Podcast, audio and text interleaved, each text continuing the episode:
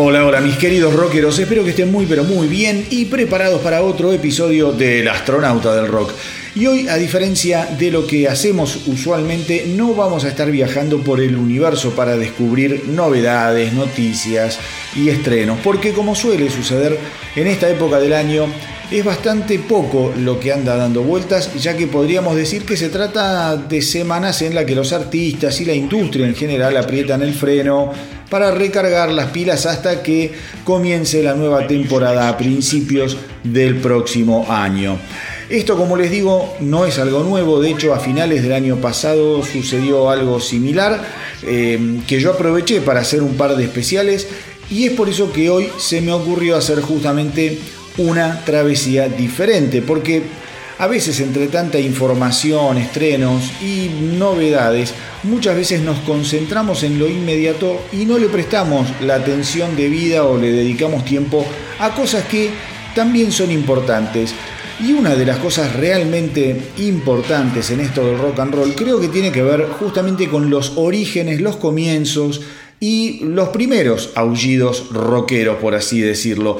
Y no estoy pensando eh, solamente en los oyentes más jóvenes del programa, sino también en los que quizá por algún otro motivo ya tienen algunos años encima, pero no sé, eh, son fanas del rock and roll, pero nunca se interesaron o se tomaron el tiempo como para enterarse de que iba la cosa hace prácticamente ya siete décadas, cuando el mundo era otro mundo y de pronto una serie de pequeñas chispas se terminaron convirtiendo en un incendio forestal que todavía está ardiendo. Así que espero que la idea les interese.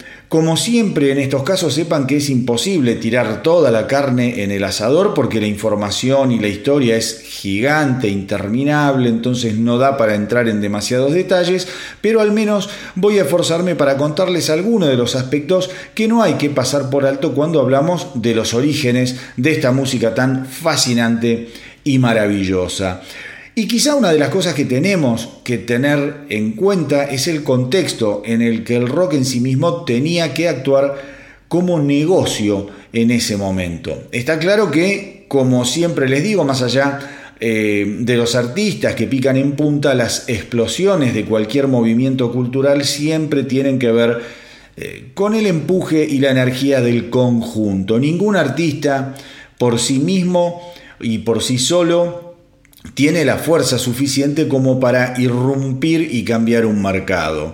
Y hay que decirlo también, hasta que el mercado o la industria no ponen las manos en el asunto, los fenómenos masivos no se producen tampoco. Podríamos hablar horas sobre las injusticias que ha provocado la industria de la música a través del tiempo y seguramente tendríamos toda la razón, pero no hay que dejar de ver que fundamentalmente la industria musical, eh, y más en aquellos años, era el gran ordenador de un negocio que sin el input de los ejecutivos no se hubiese desarrollado de la manera en la que se desarrolló.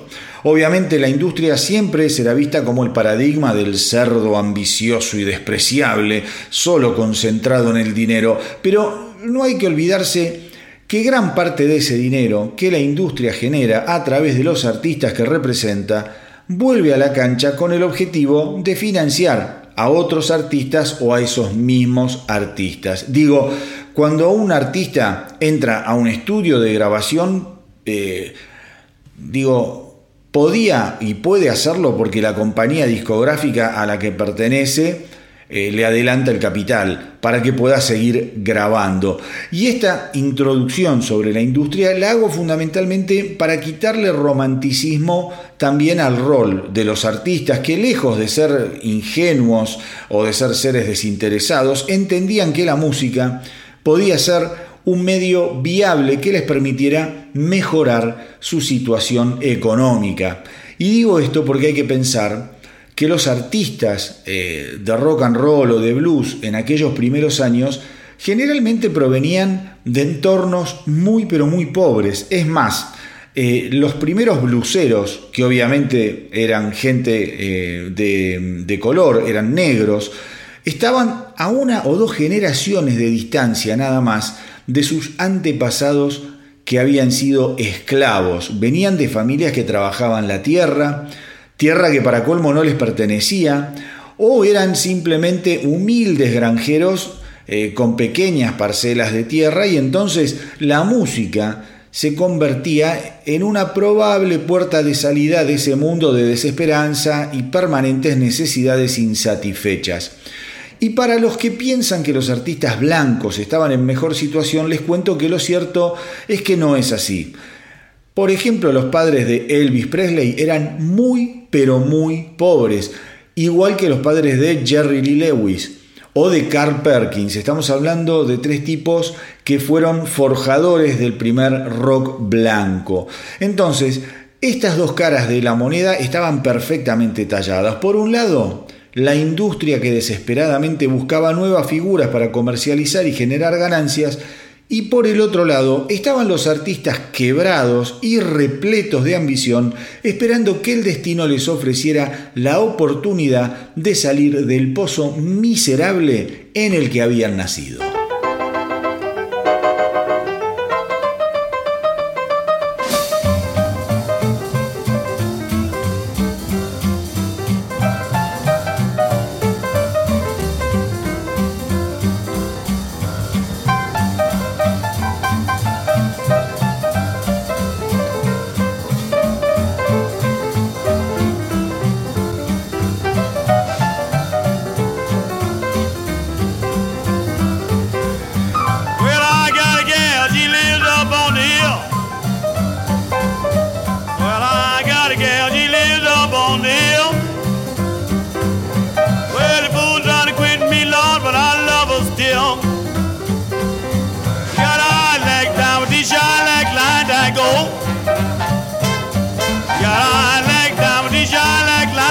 soul. Every time she loves me, she says, my mellow soul. Well, you're so beautiful, you got to die someday.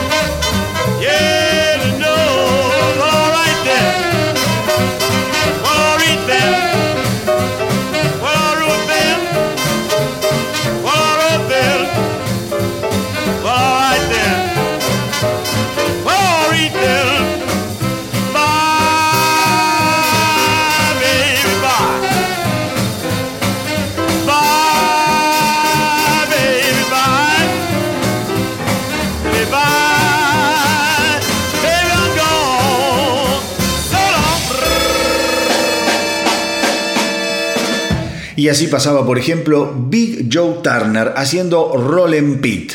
eh, que está considerada como una de las canciones precursoras de lo que después se convertiría lisa y llanamente en eh, rock and roll. Y escuchen esto, estamos hablando de una canción que fue grabada en el año 1939 y de un artista que estaba muchísimo más relacionado con el jazz, con el boogie o con el blues.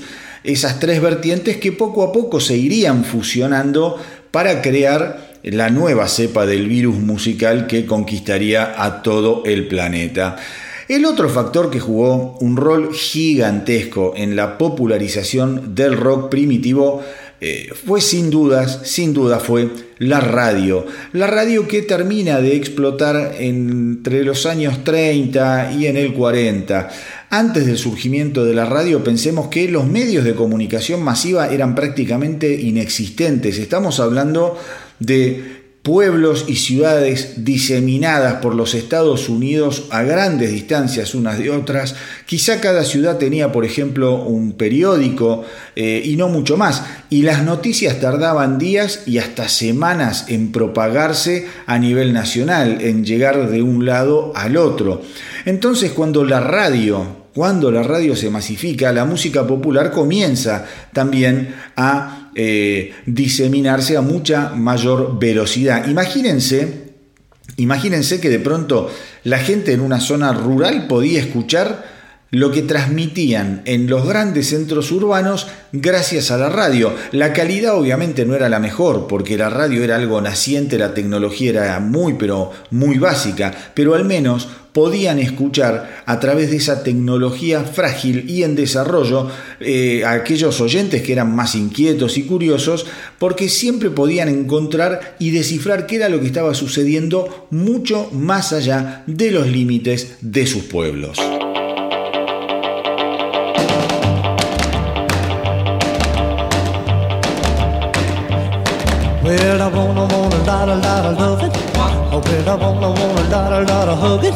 So, baby, can't you see that you were meant for me? I want your loving, yes, sirree. Oh, well, I wanna, wanna, lot, a lot of hugging. Oh, well, I wanna, wanna, lot, a lot of kissing. So, baby, please proceed to give the love I need. I want your loving, yes, indeed. Oh, well, I want you, I love you, I need you so much. Why don't you give out with that magic touch? You send me, you thrill me, baby, you're so fine. I want your loving, baby, all the time. I bet I wanna, wanna, lot, a lot of loving. I bet I wanna, wanna, lot, a lot of kissing. So, baby, don't forget, I'm gonna get you, yeah. I want your loving, oh, you bet right.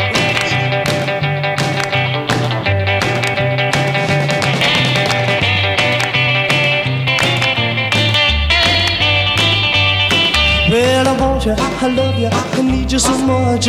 But don't you give up with that magic touch. You send me, you thrill me, baby, you're so fine. I want your loving, baby, all the time. I bet I wanna, want a lot, a lot of loving. I bet I wanna, want a lot, a lot of hugging. So, baby, don't forget, I'm gonna get you, yeah. I want your loving, oh, you bet.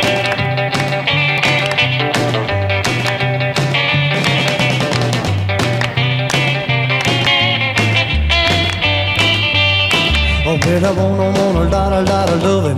Oh, baby, I wanna, want a lot, a lot of hugging. But baby, don't forget, I'm gonna get you, yeah. I want your loving. Oh, you bet, well, I need your loving. Oh, you bet, well, I want your loving. Oh, you bet, well, I need your loving. Oh, you bet, loving. Well, I'm sitting here wondering,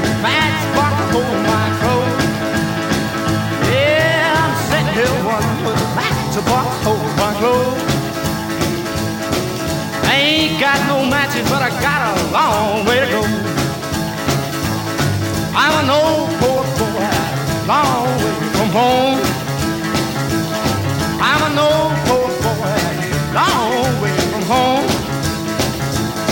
Guess I'll never be happy. Everything I do is wrong.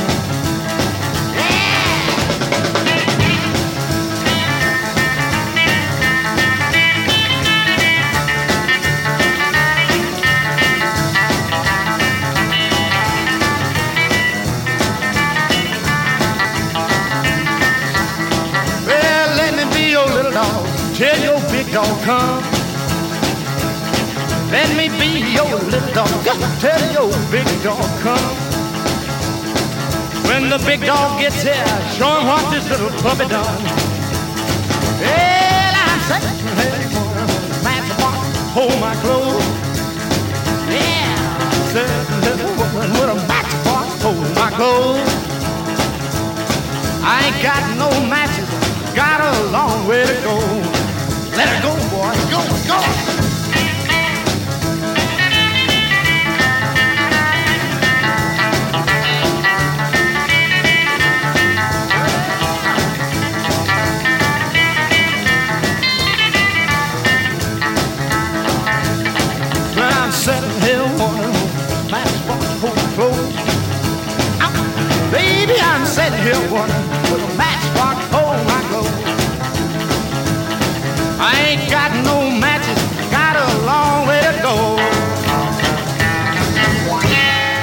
acá también hay que hacer mención a otro de los avances tecnológicos que le dieron impulso a la música popular y que fue la llegada de los discos, eh, de los LP que si bien ya hacía tiempo que estaban girando desde más o menos 1925, encontraron en la radio un aliado de oro. Eh, y entre las discográficas y las radios pronto comenzó a darse una relación simbiótica, porque obviamente uno se nutría del otro y a medida que la radio crecía y se desparramaba por el territorio, junto con ella se propalaban cada vez eh, más artistas, más canciones de las compañías que querían difundir y dar a conocer el material que tenían en sus manos. Entonces, vean como lo que yo dije antes también se da en este otro aspecto. Yo lo que les decía en un principio era que ningún artista por sí solo puede lograr eh, generar un movimiento eh, o una revolución. Fíjense también cómo la radio por sí sola no hubiese podido, necesitaba de qué? Y necesitaba de discos.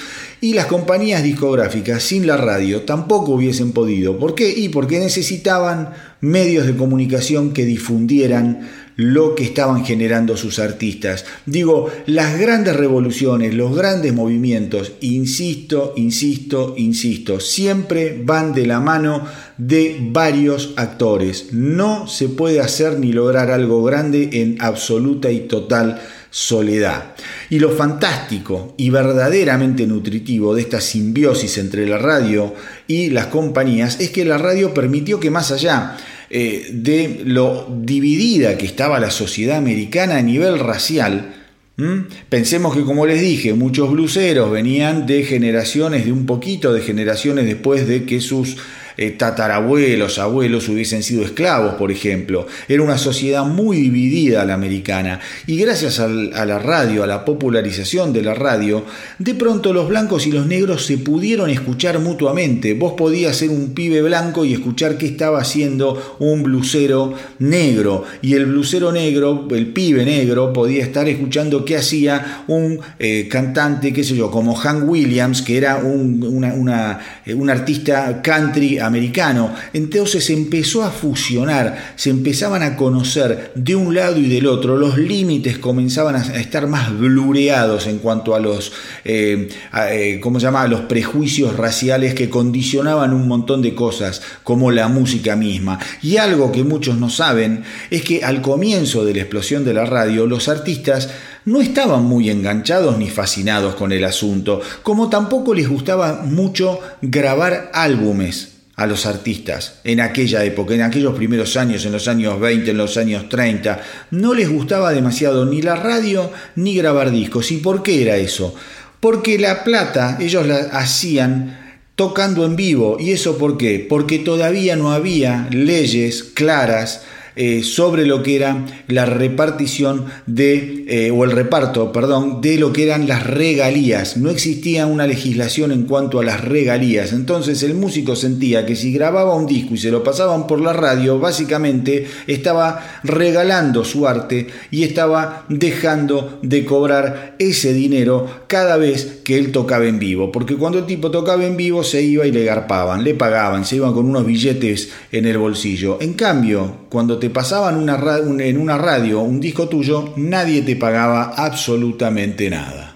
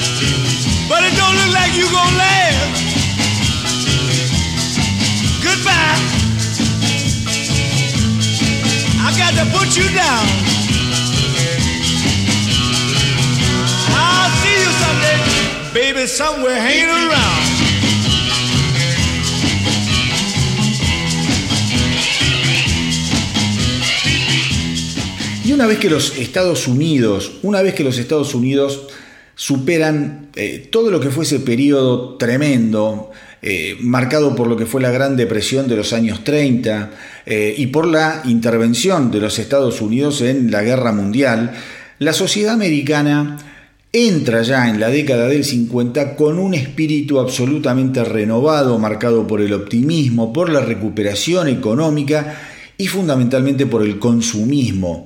Y es entonces que ahí la industria discográfica comienza por primera vez a centrarse en el público joven.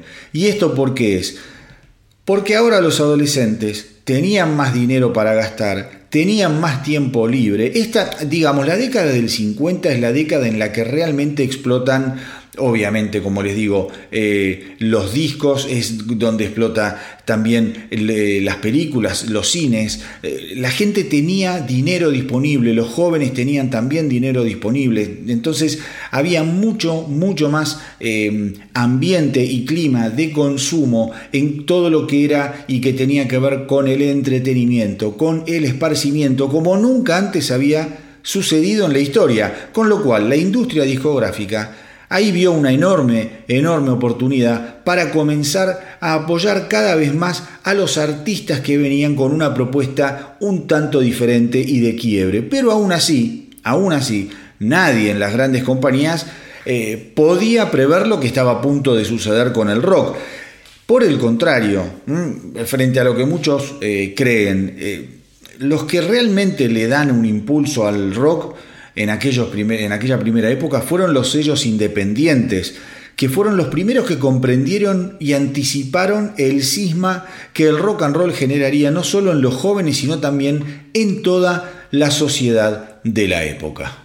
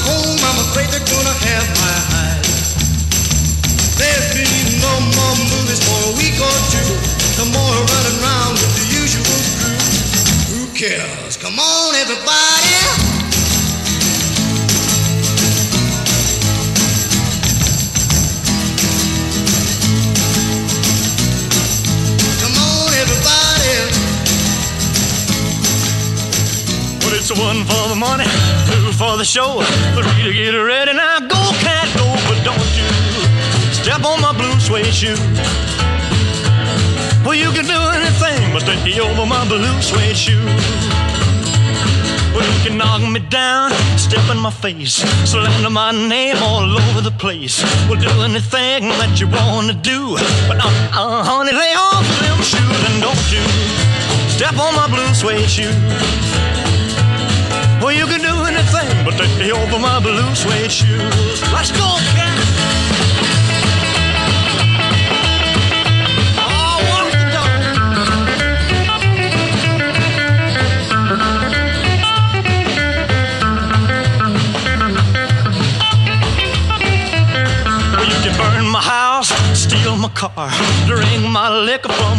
Fruit jar.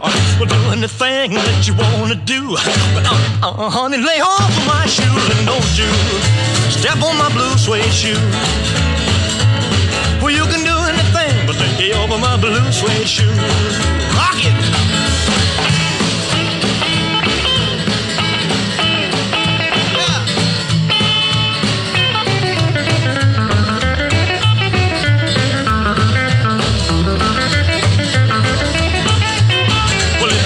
For the money, two for the show, three to get ready. Now go, go, go, but don't you step on my blue suede shoe.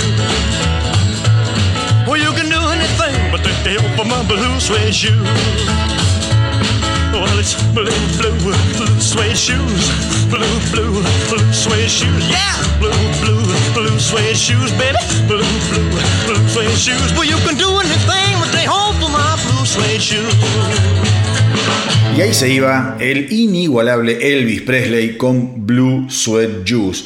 Y elegí poner a Elvis en este momento porque como les venía contando, la década del 50 fue la década en la que el rock finalmente comenzaría a sonar más y más fuerte en una sociedad ultraconservadora. No nos olvidemos de esta palabra, por favor. Una sociedad ultraconservadora que claramente no lo recibió con los brazos abiertos ni al rock ni a Elvis Presley. Pensemos que hasta ese momento la música popular era absolutamente inocua, era inocente, feliz y definitivamente no tenía ningún tipo de referencia sexual. Y ahí ya empezamos mal porque el rock y el sexo venían de la mano de entrada, desde su concepción. De hecho, el término rock and roll era utilizado para hacer referencia al acto sexual, a las relaciones sexuales.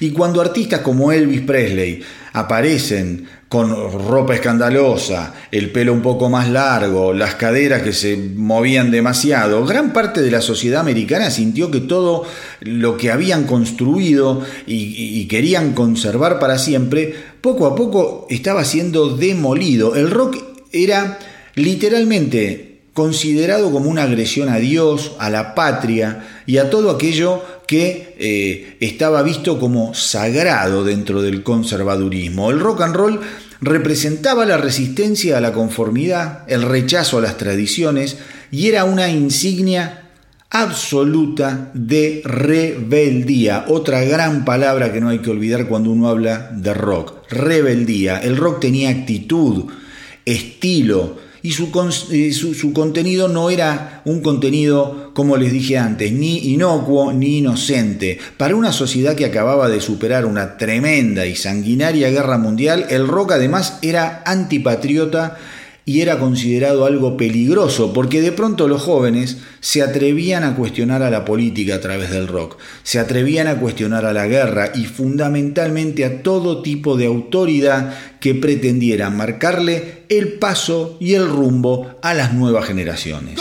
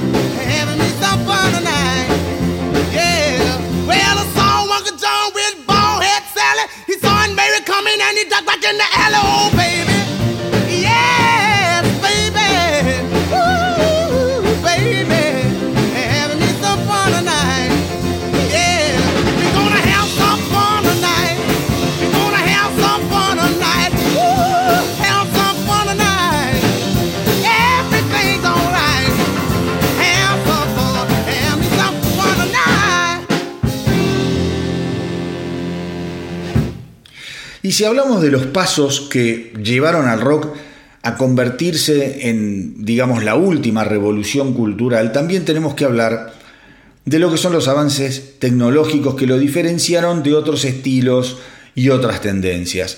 La tecnología, la tecnología hizo a la música mucho más notable, suave, profesional y también mucho más sexy al momento de escucharla. Los instrumentos y las técnicas de grabación, la producción lograron que la experiencia de escuchar rock fuese cada vez más sofisticada, de eso no hay ninguna duda y hay un montón, un montón de avances que se fueron dando con los años. No vamos a hablar hoy de todos, pero se me ocurre, por ejemplo, la experiencia de escuchar, eh, de pasar de escuchar música mono a música estéreo. Bueno, ese fue uno de los cambios. En estos primeros años, en estos primeros años, si hubo un elemento que determinó el destino del rock and roll, como lo conocemos hoy eh, en día al menos, ese elemento fue la invención de la guitarra eléctrica. Pensemos que antes de la guitarra eléctrica las guitarras eran acústicas, tenían un protagonismo muy limitado dentro de la música popular, dentro de una gran banda. Pensemos que el sonido acústico jamás iba a poder igualar a la potencia de lo que eran las trompetas, los saxofones, los trombones y mucho menos los instrumentos de percusión. Entonces el rol de la guitarra en la música popular era muy pero muy limitado. Sin embargo, gracias al trabajo en forma totalmente separada, cada uno por su lado, de dos precursores geniales como fueron Les Paul y Leo Fender, la guitarra pasó al frente del escenario, porque son los dos seres humanos que desarrollaron lo que hoy se conoce como guitarra eléctrica. Eh, eh, Leo Fender y Les Paul, la, por ejemplo, eh, Gibson Les Paul, la Fender Stratocaster, digo, han generado toda, toda, toda una camada de guitarras excepcionales que cambiaron sin dudas el devenir, el derrotero del rock and roll. Ahora los guitarristas de pronto eh, podían hacerse escuchar y para colmo no había nada, pero nada más sexy, ni provocador que un músico blandiendo su guitarra como un soldado disparando acordes y notas en ráfagas absolutamente enloquecedoras, nunca antes vistas y cada vez más geniales. Y como si esto fuera poco, la tecnología todavía tenía una última gran sorpresa que sería fundamental a la hora de popularizar al rock and roll. Pero de eso, si quieren, les hablo en un ratito. Well, I saw my baby walking with another man today. Well, I saw my baby walking with another man today. When I asked her what's the matter, this is what I heard her say. See you later, alligator.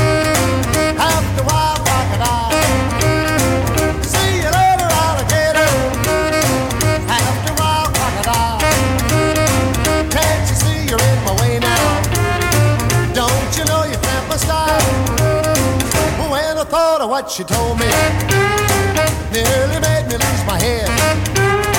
When I thought of what she told me, nearly made me lose my head. But the next time that I saw her, reminded her of what she said. See, you later, alligator. After wild crocodile. sorry,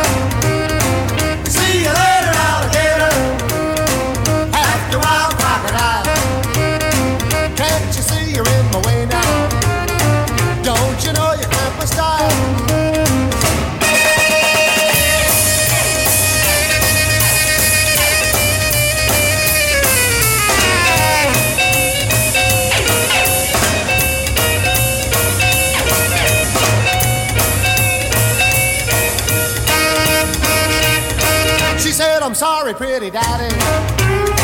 You know my love is just for you. She said, I'm sorry,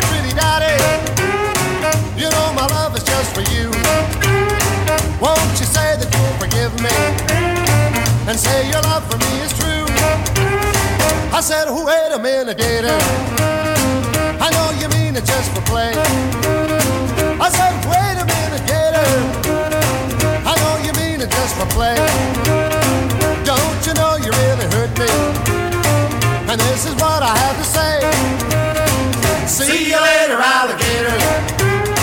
After a while, crocodile.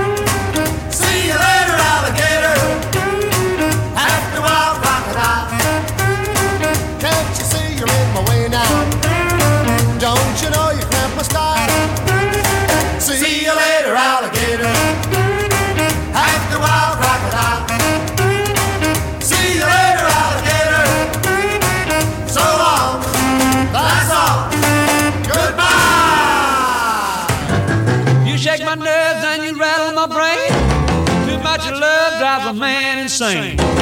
You broke my will, but what a thrill. Goodness gracious, great balls of fire. I let you love what I thought it was funny. You came along and woo, now honey, I've changed my mind. This love is fine. Goodness gracious, great balls of fire. Kisses, baby. Mmm, feels good. Love you like I love a should. You're fine, so kind. Got to tell this world that you're mine, mine, mine, mine. That you my nails and then I twiddle my thumb. I'm real nervous, but it sure is fun. Come on, baby. It drives me crazy. It's just great balls of fire.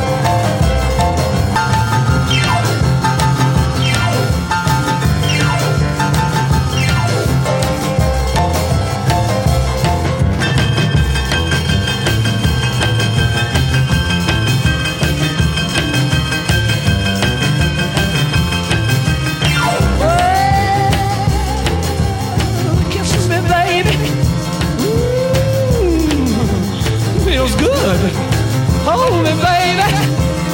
Well, I want to love you like I love is should. You're fine, so kind. Got to tell this world that you're mine, mine, mine, mine. That you're my thumb. Real is fun. Come on, baby. Drive me crazy. Goodness gracious, great balls of fire. Y recién les decía que todavía faltaba un ingrediente fundamental que jugaría un rol estratégico al momento de acercar al rock and roll al gran público. Eso sucedió, pensemos, en el año 1957, cuando la empresa Sony eh, saca al mercado la radio a transistores. Pero no es que no existía la radio a transistores, ya existía, pero era muy cara. Lo que hace Sony, la genialidad de Sony, es que saca al mercado una radio a transistores de bolsillo a un costo muy pero muy accesible para la época de 25 dólares. Imagínense el éxito que tuvo este lanzamiento de la radio a transistores a 25 dólares, que se vendió tanto que al poquito tiempo además Sony pudo volver a bajar el precio y comenzaron a salir al mercado otras radios a transistores muy pero muy baratas y millones y millones de personas en los Estados Unidos eh, se las compraron y todo el mundo tenía acceso ilimitado a la música que estaban pasando las radios. Millones de adolescentes se dormían con la cabeza apoyada en esas pequeñas radios tratando de descubrir más y más artistas a los que disfrutar. Ahora lo prohibido, la música del demonio, había reemplazado a las canciones de cuna que hasta hacía algunos años eran las encargadas de ponerlos a dormir. Se habían acabado los días en lo que los jóvenes tenían que escuchar la música de sus padres. El placer prohibido del rock and roll era el gran secreto a voces de una generación de jóvenes que ya no se sentía identificada con las tradiciones de una sociedad que nunca, nunca los había tenido en cuenta, ni les había preguntado qué necesitaban, qué pensaban o simplemente cuáles eran sus gustos y preferencias.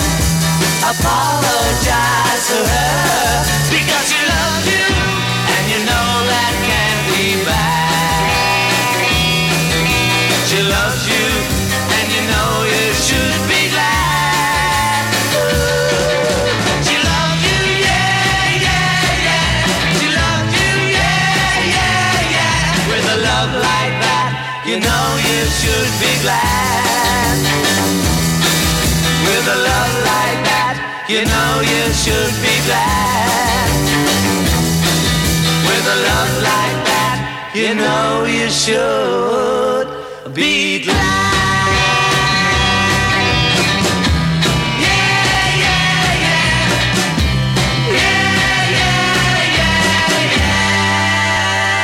Con la llegada de los Beatles podríamos decir que finalmente el rock and roll alcanzó la mayoría de edad. Estaba claro que más allá de los prejuicios de la sociedad y el poder de turno, la industria discográfica no podía más que hacerse eco de lo que estaba sucediendo y abrazar a esta nueva tendencia lo más rápido que fuera posible para convertirla definitivamente en un negocio de escala planetaria. Sin embargo, sin embargo, al menos durante los primeros años de la década del 60, la industria intentó homogeneizar las propuestas tanto a nivel musical como a nivel visual. Dado el éxito de los Beatles, aparecieron cientos de bandas que fueron generadas muchas veces eh, y construidas a través de las eh, compañías discográficas con el objetivo de repetir infructuosamente, por lo general, el impacto de los Beatles. La mayoría de esos intentos dieron apenas un puñado de frutos para quedar en el olvido. Sin embargo, otras pudieron sortear la maquinaria para luego definir y proponer sus propios estilos y propuestas. Qué sé yo, bandas como los Rolling Stones, The Kings o The Who al principio no se diferenciaban demasiado de la propuesta de los Beatles. Hacían canciones inmediatas, canciones cortitas, canciones pegadizas, canciones pensadas para la radio y se vestían con ropa de confección no demasiado diferente a la que vestían los mayores. Y esto es importante, esto es importante porque acá podemos ver claramente cómo la industria necesitó controlar el aspecto visual, al menos para que los padres no sintieran que aquellos artistas elegidos por sus hijos eran algo muy similar a forajidos. Y piensen en lo siguiente, pensemos en los Beatles, porque es un caso emblemático. Durante los primeros años de carrera, los Beatles tocaban en Hamburgo, en la ciudad de Hamburgo, una ciudad portuaria, gente dura, gente muy áspera, el público era delincuencial. Fundamentalmente en esa época los Beatles hacían covers y la imagen, y a esto quería llegar, la imagen de los Beatles estaba absolutamente marcada por ropas de cuero, pelos engominados y una actitud por demás desafiante. Los Beatles eran una banda de rock and roll dura que se la tenía que bancar en un escenario muy pero muy difícil frente a audiencias que eran salvajes, literalmente salvajes. Los primeros recitales de los Beatles, los recitales de estos que estoy hablando en Hamburgo, terminaban generalmente en bataolas, en batallas campales. Pero bueno, una vez que la industria los absorbe y los financia, los Beatles fueron presentados al mundo con una imagen totalmente edulcorada, totalmente diferente a lo que eran ellos en aquellos años de Hamburgo. Se habían convertido de pronto en cuatro figuras más prolijas, mejor vestidas, con el pelo sí un poquito más largo en función de los estándares de la época, pero no mucho más. De todos modos, nada de eso duraría para siempre y con el correr de los años, no solo los Beatles, sino el rock en general sería capaz de ponerse de pie para mostrarse con su verdadera personalidad, una personalidad ecléctica, provocadora e infinitamente maneable.